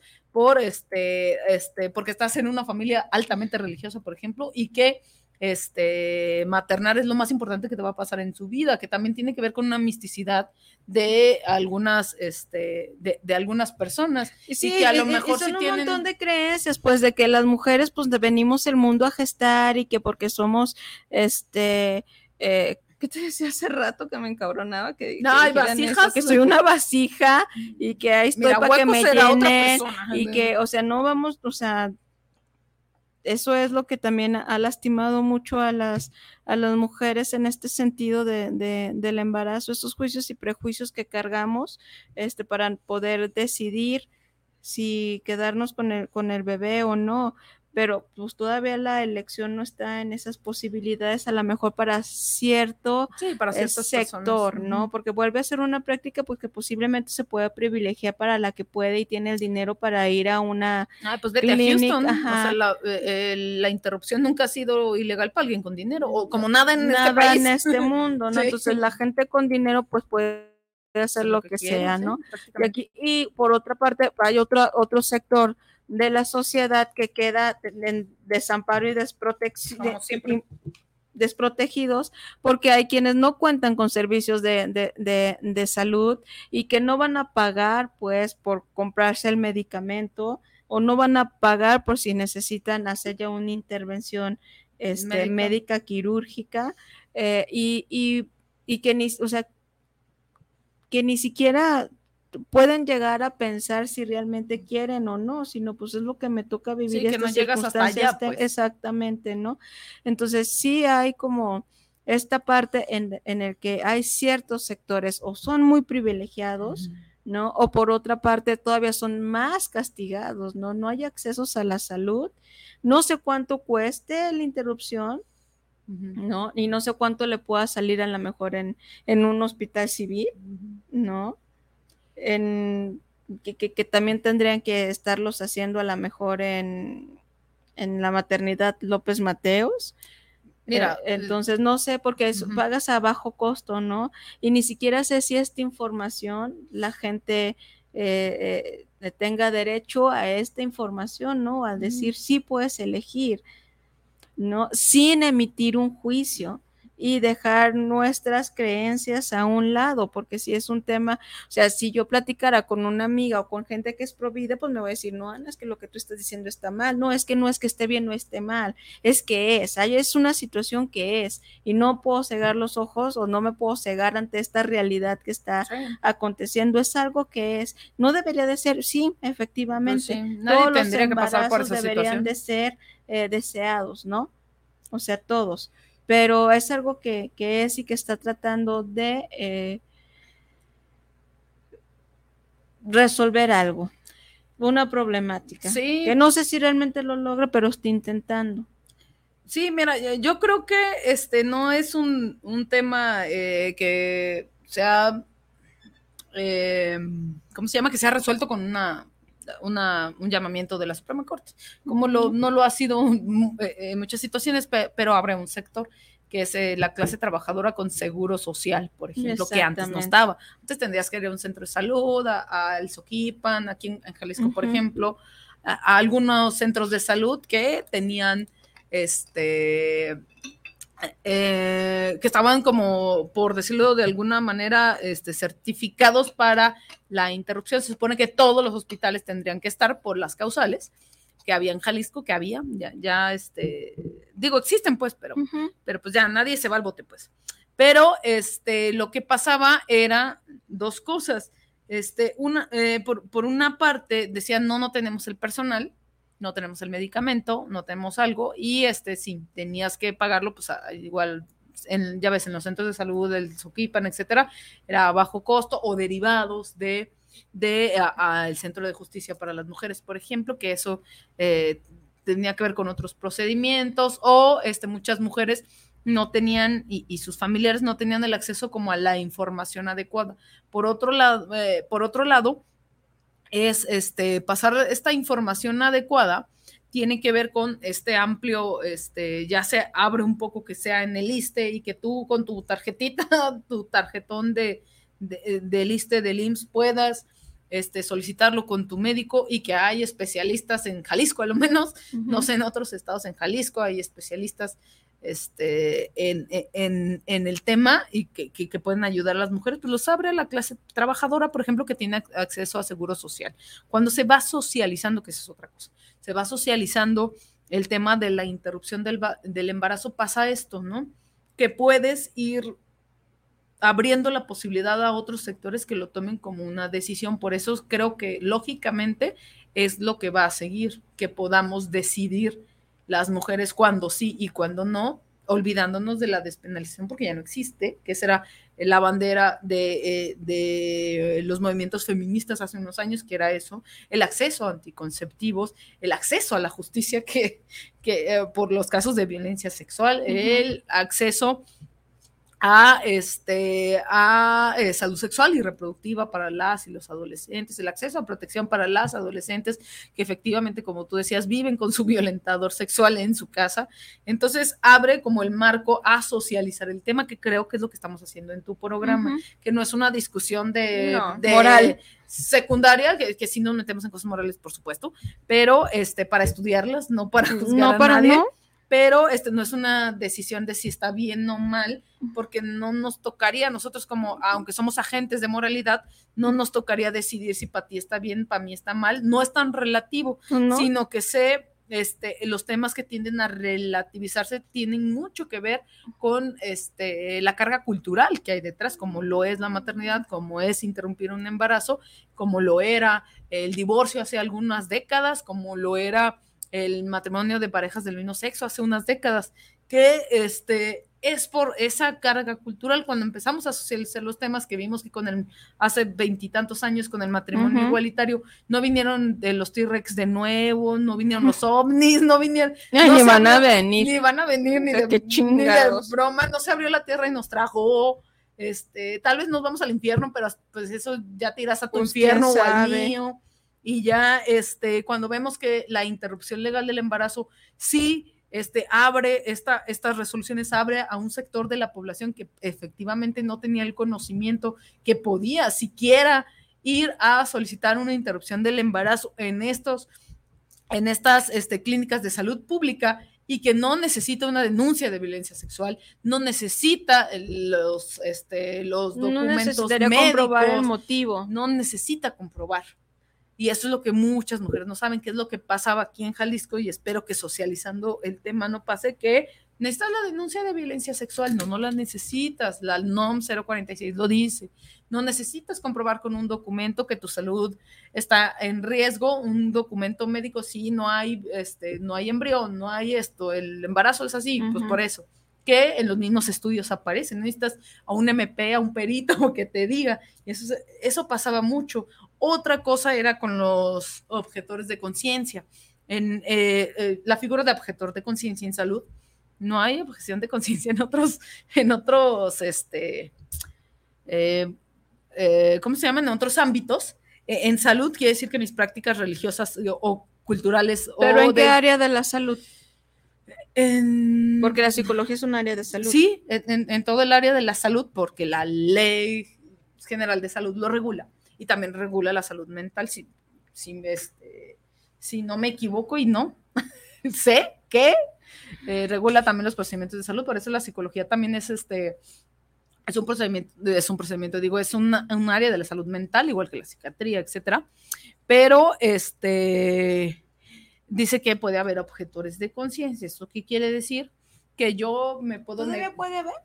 Claro, está en la ley, está, ahí, está en la ley ser objetor de conciencia, precisamente porque muchos pensamos que por creencias religiosas alguien va a decir no realizo este procedimiento médico, no realizo esta atención médica porque mis creencias culturales y religiosas no, no me lo permiten. Pero fíjate, déjate cuento que está muy interesante. Sí, está muy Eh, eh, interesante. pero este, la norma 046, ya te ando a- a- atravesando tu silla, porque ya me, ya me este, molestó la mía. Pues si quieres, Pero- puedo voltear para allá, no es necesario que te voltees a donde creas. Es que siento que así estoy platicando contigo y no con la Estás cámara. platicando con mi- mi- el millón de escuchas que ah, pero me causa más, este, más cripicencia como no Pues ver, no sí, ver. sí te- sí te pero de por sí se me va la onda bien sabroso. Pero este está, está en la ley, pues. Si yo soy objetor de conciencia, eh, no puedo estar en la- de planta en una clínica donde realicen interrupciones del embarazo porque no voy a hacer ninguna. ¿Estás de acuerdo? Entonces sí puedes estar ahí con personal médico como asistente, pero puede existir un médico, una médica que sea objetor de conciencia y que esté trabajando en el IMSS, en el ISTE, sí, claro, porque es un, es un derecho médico, no te tienes que declarar objetor de conciencia, ¿no? Hoy en los procedimientos, eh, en los nuevos, este, ¿cómo se llama? Contratos de, de salud, dicen, nada, que no sea objetor de conciencia porque yo necesito que alguien realice estas intervenciones y los estoy contratando para eso. Pero la objeción de conciencia se usa en muchos ámbitos de la salud para tomar decisiones éticas difíciles. De, por ejemplo, a poner un ejemplo random que, que, que sí es real, pero es muy random. Imagine usted que él vive en una comunidad rural de X planeta y hay un médico brujo. Mi derecho a la salud dice que yo me puedo atender con quien a mí se me antoje para atender mi salud. Si quiero ir con el médico brujo, si quiero tomar, eh, darle tres vueltas a la calle con agua bendita, yo lo puedo hacer, lo que sea. Y el, pa- el papá de un menor lo lleva con el médico brujo porque le picó un alacrán, una araña, algo al niño. El médico brujo dice que si le corta la mano, se acaba el problema. Pero resulta que este, el señor lo lleva a, a la atención médica, aparte con el médico brujo, y le dicen, pues no, no le tiene que cortar la mano, o sea, nada más le tenemos que dar cierto antídoto. Pero si yo no hago lo que el médico brujo me dice allá, mi comunidad me destierra y, y pierdo todo esa- e- ese concepto de salud integral, lo perdería porque no lo dejan entrar a su hogar de milenios, de sus generaciones, no lo dejan. Entonces, ¿qué hago? Entonces, el- los médicos dicen, pues esto está muy cabrón, lo mandan al comité de, de ética y dicen, córtenle la mano, es, es mejor que pierda la mano a que pierda todo lo demás.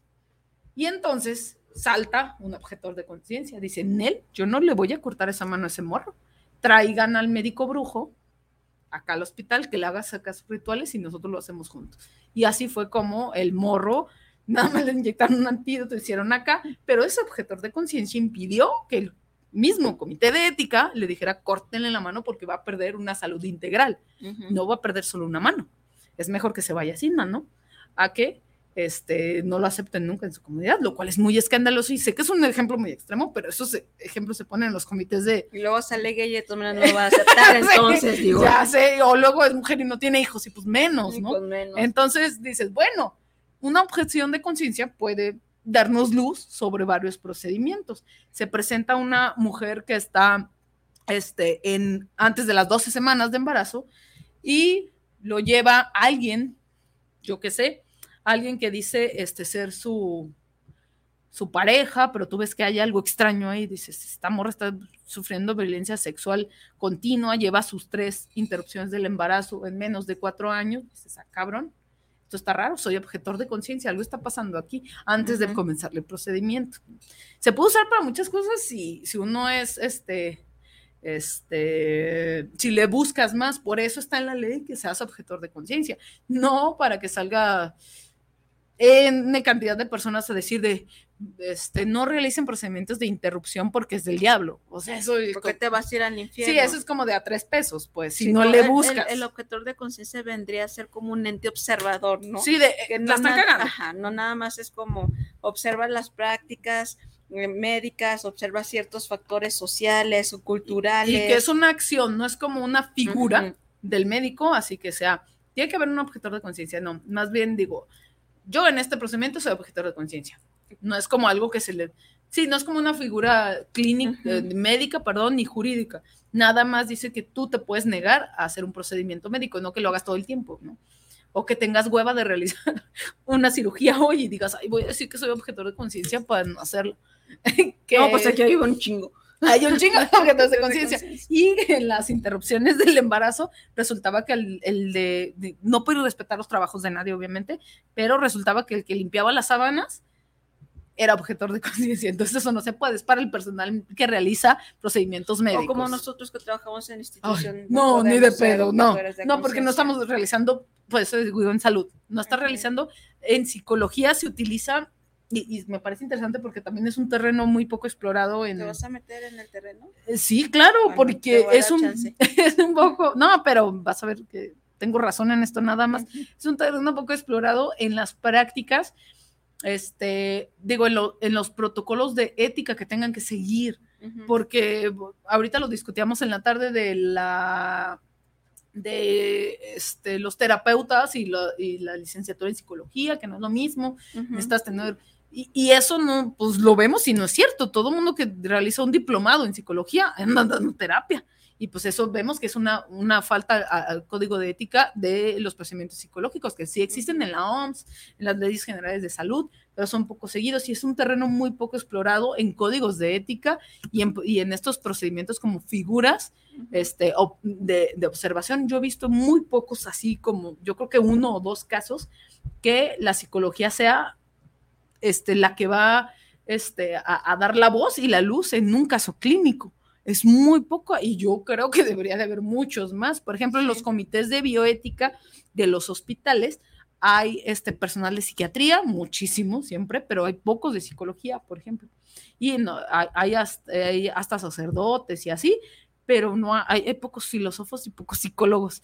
Que, eh, ah, porque tiene que ver con esto. A ver, eh, espérame, o sea, necesito saber qué implicaciones o qué resolución lógica va a tener hasta el final, pensar en las últimas consecuencias. Es este, la Suprema Corte, mira, dirán lo que dirán, se, pueden ser muy progres y todo, están pues, pues yo creo que están pensando en este, aparte de acatar la, los amparos que a huevo los tiene que acatar, pues si yo digo en mi resolución que nadie puede ser llevado al bote por eh, realizar un aborto o por someterse a uno, yo como aparato jurídico eh, del Poder Judicial, yo me lavo las manos del procedimiento prácticamente hasta que no haya otros amparos, etcétera, y otras resoluciones que tenga que hacer, pero yo creo que la resolución está muy bien, como todo en México, las leyes están muy bonitas allí, pero habrá que socializarlas por un lado y por el otro, pues vamos al, a la interrupción del embarazo por elección. Tenemos que llegar hasta allá. Claro. Porque es lo lógico que sigue en un, en un modelo este, democrático, no monárquico, democrático, es lo que sigue, porque estamos involucrando, este tema a mí me gusta mucho porque involucra todo, la ética y este, los procedimientos médicos y, la, y los procedimientos jurídicos que tienen que embonar bastante bien. Ya vimos que tiene muchos, muchos huequitos, Muchos. Muchos, muchos huequitos o huecotes. Entonces le tenemos que entrar, este, uno para que nadie corra y que esto es algo bastante con mayúsculas que, que decir, que nadie corre el peligro de eh, morir por un, embarazo, por un embarazo, digo, por un procedimiento médico mal hecho, que sea por castigo al médico. Es como si vas al dentista y dices, esta señora toma mucho uh, refresco con C toma un montón, entonces déjale, hago de la endodoncia así sin anestesia para que le duela. No, esto es lo que hacen los, mucho personal de salud en la, este, cuando una mujer se pone, se, se, se somete a, a una interrupción del embarazo. Eso pues, ya es bueno, una sí, crueldad. sí, es sea. a todo, ¿no?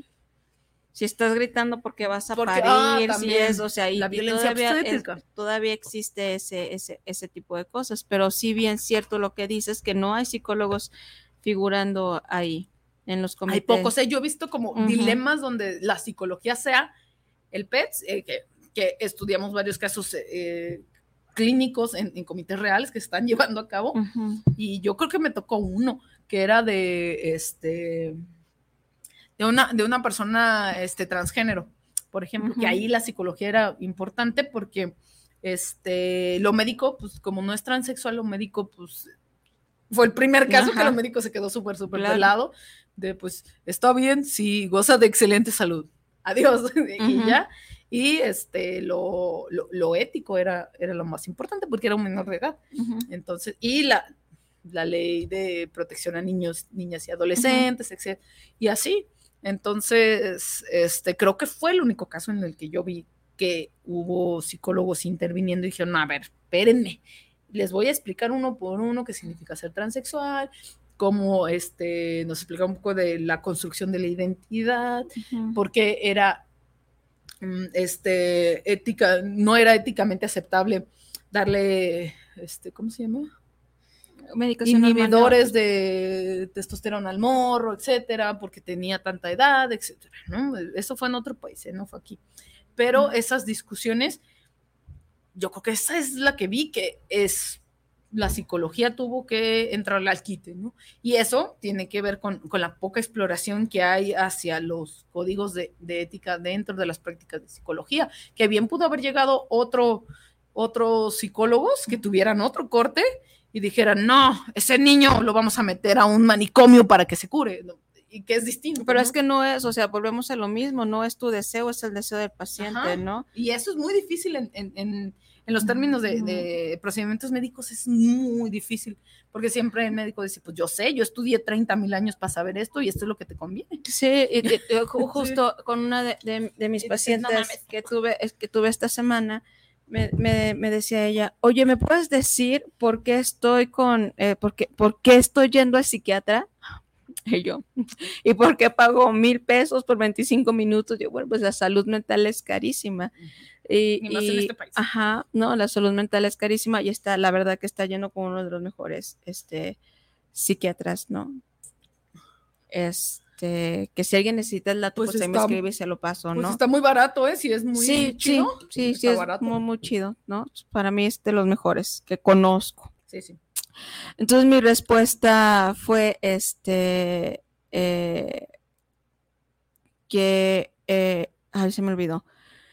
Me preguntaba ella porque estaba como muy angustiada, ¿no? Y dije, pues precisamente por eso, ¿no? Porque la manera en cómo percibes la realidad, ¿no? Está distorsionada ya no por factores emocionales, sino porque tu química cerebral está alterada y necesitas la medicación para que le puedas aguas. hacer frente a las cosas. Y me dice, pues es que yo esperaba que me diera una respuesta y yo esperaba que me diera esto. dije, no, yo esperaba que me, sí, pues ya, sí esperas muchas cosas, pero él a lo que se dedica es a medicarte, ¿no? La psicoterapia me corresponde a mí. Sí, es otra cosa. ¿no? Entonces, es, es- Si no entonces, fuera lo mismo ir al claro. psicólogo. Entonces yo digo, bueno, ella, yo le- tengo su registro de cuál es el medicamento, ¿no? Que está tomando, a partir de qué momento necesita hacerle efecto y sobre qué, ¿no? O sea, sobre Sí. qué se va a hacer efecto, ¿no? Entonces le hace un cambio de medicamento y me pregunta a mí, ¿y es que por qué me cambió el medicamento? Y dije, no, es que eso se lo tienes que preguntar a él. Eso sí, eso sí se lo tienes que preguntar a él, pues, ¿no? Porque ya hay casos que este con la psicoterapia no se puede, ¿no? Sí, O sí, sea, claro. no, no, no, no, no, no se puede. Entonces habrá que este, canalizar a la instancia correspondiente y sí eh, trabajar en conjunto, ¿no? Lo que tenga que ver con la farmacología y con la psicología, la psiquiatría y la psicología. Y este, ella decía, es que estoy tan desbordada ahorita, cuando él me dijo que sí había tenido avances Y le dije, sí, sí estás desbordada ahorita, pero también dejaste de tomar tu medicamento cinco días. Y es un medicamento que no se puede suspender. No, si no, ¿por qué? Si te está quejando que está re caro. Pues, ajá, habrá, habrá que ver este también el apego que se tenga como al tratamiento. ¿No? Entonces, sí es cierto eso que, que dices. A veces eh, los psicólogos estamos fuera de muchas cosas porque eh, también hemos intentado por esta parte espiritual o esta parte, ¿no? Olvidarnos de que la psicología es una, es una herramienta científica, ¿no? Y la vemos nada más como algo espiritual y se ha desvirtualizado mucho eh, la, la psicología mucho. La psicología, no digo la psicoterapia, la psicología se ha desvirtualizado mucho. ¿No? Ya este los chamanes se sienten psicólogos, ¿no? Ya la tarotista se siente con tarot holístico, tarot terapéutico, ya muchas cosas, ¿no? Entonces se, ha abierto una brecha en donde eh, pues el psicólogo ya se está volviendo como una especie de consejero energético.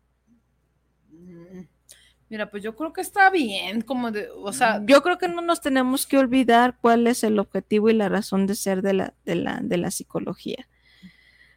Sí, digo, una, cosa no se puede atravesar, digo, suplir por otra. O sea, si yo atravesar sí, pero suplir no. Yo te puedo poner mi, mi, mi, ejemplo en el que yo te puedo decir, o sea, yo estudié un montón de cosas holísticas, un montón de terapias energéticas, pero no voy a decirle a mi paciente las flores de Bach te van a curar la depresión, ¿no? Y tu trastorno de angustia.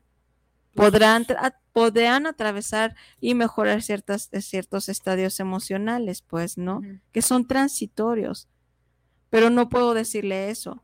Yo no puedo decirle, este, con el Reiki, ¿no? Tu trastorno va a mejorar, ¿no?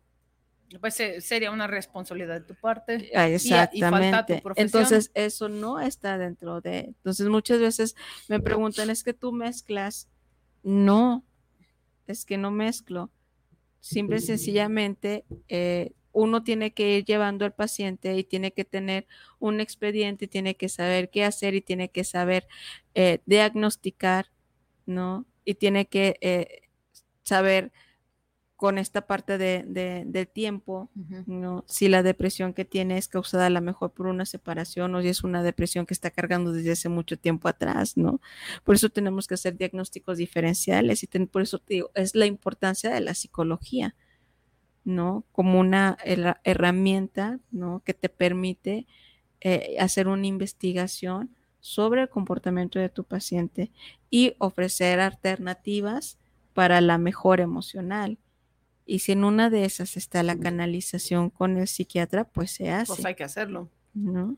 Entonces, muchas veces creemos que los psicólogos pues, nos encarnizamos de soberbia y creemos que nosotros vamos a poder resolver el mundo entero, ¿no? Pues y creemos que podemos interceder.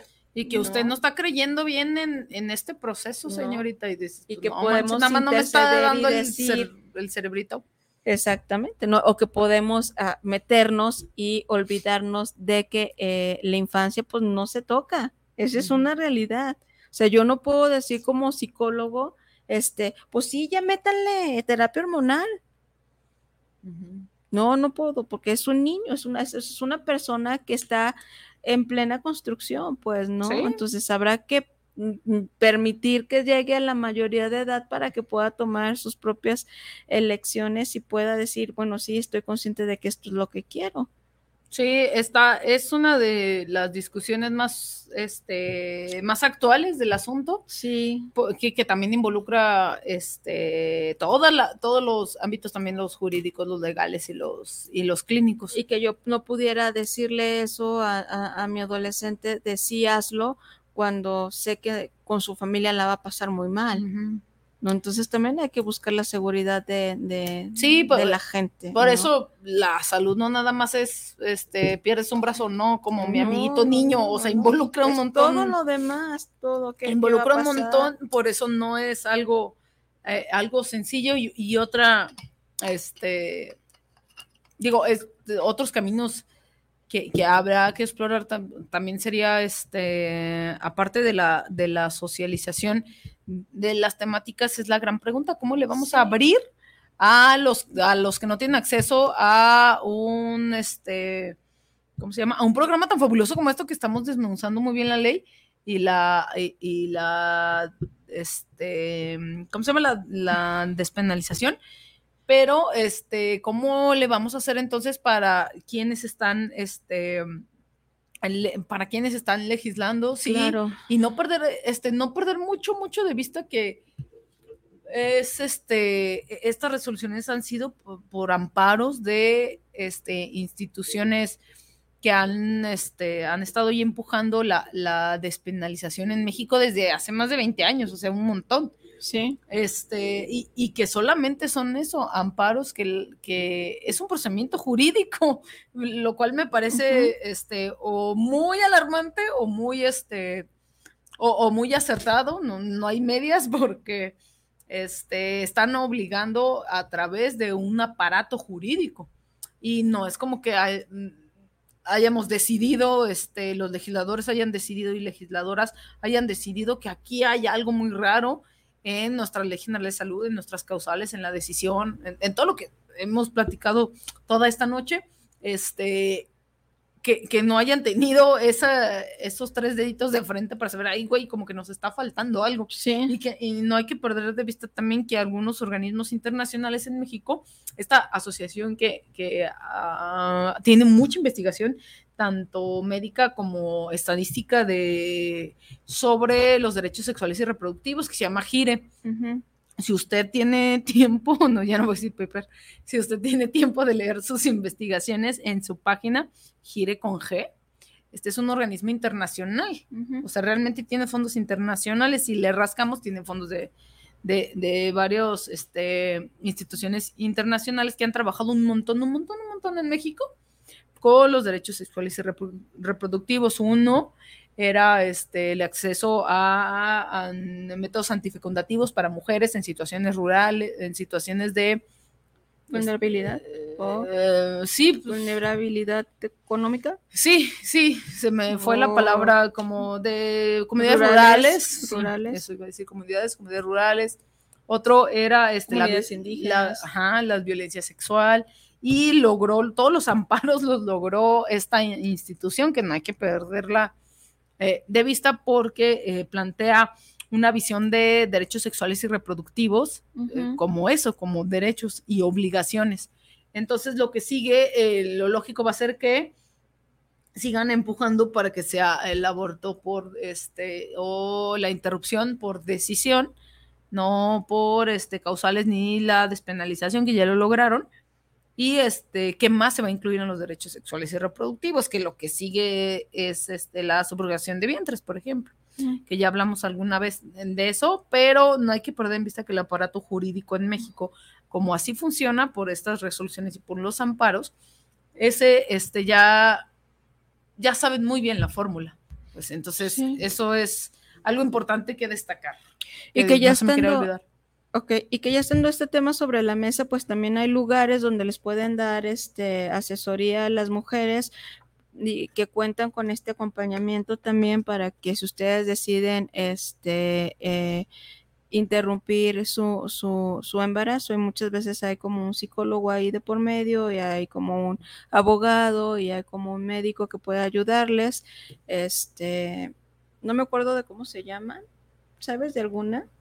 Sí, pero este, por la situación, eh, pues que te escriban, quien desee la información, que escriban por privado, porque sé de varias este, instituciones, eh, instituciones no colectivos, de mujeres feministas que están haciendo este acompañamiento psicológico, legal y así, pero primero tengo que preguntar a ver si puedo pasar sus contactos, pero por otro lado, en este en la este en, los institutos municipales de las mujeres todo mundo todo mundo.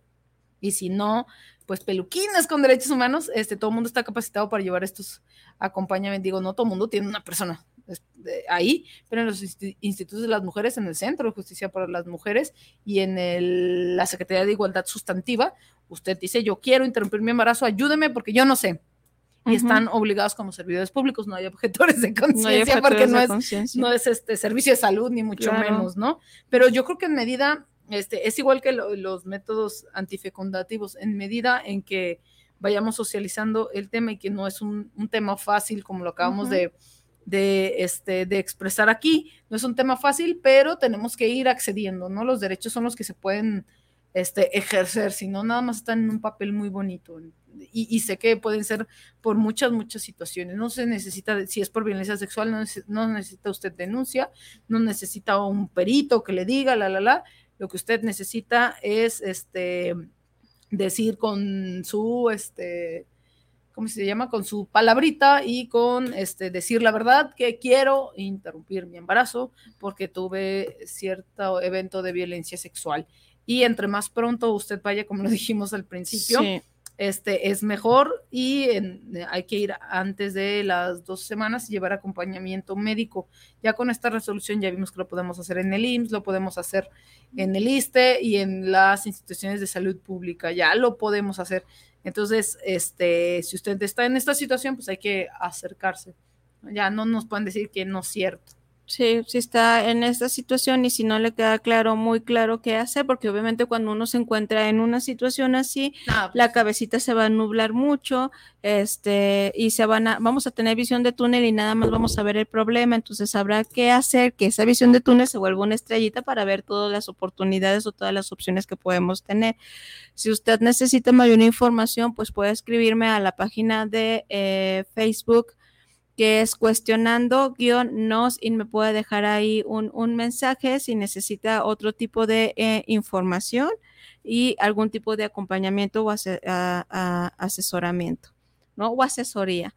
Voy a leer ya los últimos comentarios que me salen por aquí para irnos despidiendo. ¿Quieres decir algo? Sí, algo súper rápido. Este, a- aguas también con, con muchas personas que andan este, por allí estafando, la- digo, como es un tema y, y por la problemática que tú, que tú dices ahora mismo que andan, "Ay, te- este, interrupción en, este, en el motel de Calzada Independencia, que sabe qué, aguas con esas No, no, no. personas. Y aguas Eh, también con las personas que dicen, les llevamos el medicamento a su casa y cuesta 900 pesos. 900. O sea, Sí, eso no. no sabemos qué onda. No, no, no. este, Entonces, mejor, a- mejor a- a- acompañamiento. Sí, acérquense a fuentes como confiables o a personas que les ya puedan dar una información, este, y las acerque a los servicios de salud o a donde sea. Este, a- habrá que evitar eh, ponernos en riesgo entre mujeres, Y ¿no? la Y lo mismo entre hombres. Si una de sus mujeres está pasando por una situación así, por favor, díganles. Yo escuché en el programa cuestionándonos que hay dos morritas ahí locas, bueno, morras, señoras, bueno, yo, este, este, que te pueden dar una orientación y con todo el gusto lo hacemos y de, y de manera también gratuita, porque muchas veces piensan que nos hacemos publicidad para sacar este como Ay, no, ¿quién soy el diablo? Ni, y con un tema así menos. Ajá, ¿no? Entonces, este, mucha gente no se anima a preguntar porque, no sé, pueden pensar que les vamos a cobrar la asesoría. la verdad que no, cuando se trata de mujeres, hacemos equipo, este, tenemos que hacer frente común entre nosotras, tenemos que apoyarnos entre nosotras, más allá si estamos a favor o en contra de lo que sea. No, eh, no tenemos por qué sabotearnos eh, en- entre No, mujeres. menos en un tema No, tan exacta- cabrón. exactamente. Entonces, con toda confianza pueden escribirnos a la página de Cuestionándonos. Les repito, búsquenla en Facebook, es cuestionando-nos. Este, y pueden eh, dejar ahí un mensaje de oye, necesito que me orientes más en este tema. Y de mil amores lo hacemos y de forma gratuita. Si quieren una super conferencia en su escuela también. Si quieren una superconferencia en su escuela, So, al también, respecto también. ¿no? Gratis. Si quieren terapia conmigo, pues esa no es también. esa no es gratis, pero nos podemos ajustar a su bolsillo. No es gratis porque pues hay cosas que uno tiene que pagar, ¿no? Este, La profesión también se paga, pues ni modo. pues si me- yo le he invertido, tengo tres maestrías, imagínense lo invertido que, que, que llevo en, en, en educación, pues no han sido tres pesos, ¿no? Pero pues tampoco me mancho de querer cobrar 1.500 pesos, o sea, soy bien consciente de la situación que atraviesa, de la situación económica que estamos atravesando, entonces el chiste es de que se animen. Y ya para retirarnos, pues Ahora sí los el mes, los, últimos saluditos. Gabriel Jiménez, saludos, los escucho de Traquepaque. Me gustaría que hablaran del matrimonio igualitario. Saludos a ambas. Sí, claro, lo ponemos, este, lo vamos a poner sobre, sobre la mesa. Nada más danos chance porque el mes de octubre, pues vamos a hablar de puras cosas tenebrosas que tenemos por ahí preparados. hay historias de terror en el matrimonio igualitario. de, seguro sí hay historias de terror, ¿no? Entonces estamos preparando este, este mes temático eh, para hablar de posesiones, liberaciones, todo ese tipo de cosas, historias de terror, la película de miedo que esté en ese momento. Entonces, también pasaría el exorcista. Pasaría el, exorcista 3 que se llama, no, ¿cuál va a ser el exorcista? mil, ¿no? Eh, cuatro, cinco, que se llama Creyentes y que tiene que ver con dos ritos muy diferentes. Creo que es un rito, no sé si es y este santero, santero o vudú y el otro que es el rito que tradicionalmente conocemos, el católico, entonces el judío cristiano. Entonces, este va a haber temas que se van a retomar con seriedad otra vez, pasando, y no es que el, en octubre no sea, no sea serio, este, sino que vamos a platicar de usos, de costumbres también sobre este, el Día de Muertos, entonces queremos hacer el mes, el mes temático. Y Héctor Rangel, saludos, las escucho en Yahualica, Jalisco por primera vez y quiero enviar una felicitación. Muchas gracias Héctor por escucharnos. Eh, te recuerdo que este programa pasa todos los viernes eh, o si no en la, en la, en la página de Cuestionando, nos puedes encontrar la repetición y puedes encontrar todos los programas que a lo largo de tres años hemos tenido y qué placer que te haya gustado y esperamos tus mensajes en las próximas emisiones. De mi parte sería todo y quiero agradecerles, les mando un fuerte abrazo, un besote para todas las personas que nos eh, vieron a través de la página o todas las personas que nos escuchen a través de Guanatos eh, FM. Pau, como siempre, un placer tenerte aquí en la mesa. Muchas gracias. Pronto te estaré dando lata ahí en tu mesa de filosofía para todos. Invitadísima. Les recuerdo que aquí mi compañerita Paulina está en el 6:30 6:30 de, de AM con filosofía para todos los lunes a las 7 de la noche y próximamente estaré allí dándole lata. Y, que bueno, ya te di mucha lata yo aquí, entonces. Entonces, me voy a ir a apropiar de tu. Muy bien, yo encantada. De tu espacio. pues nos vemos. Que pasen un excelente fin de semana. Bye bye.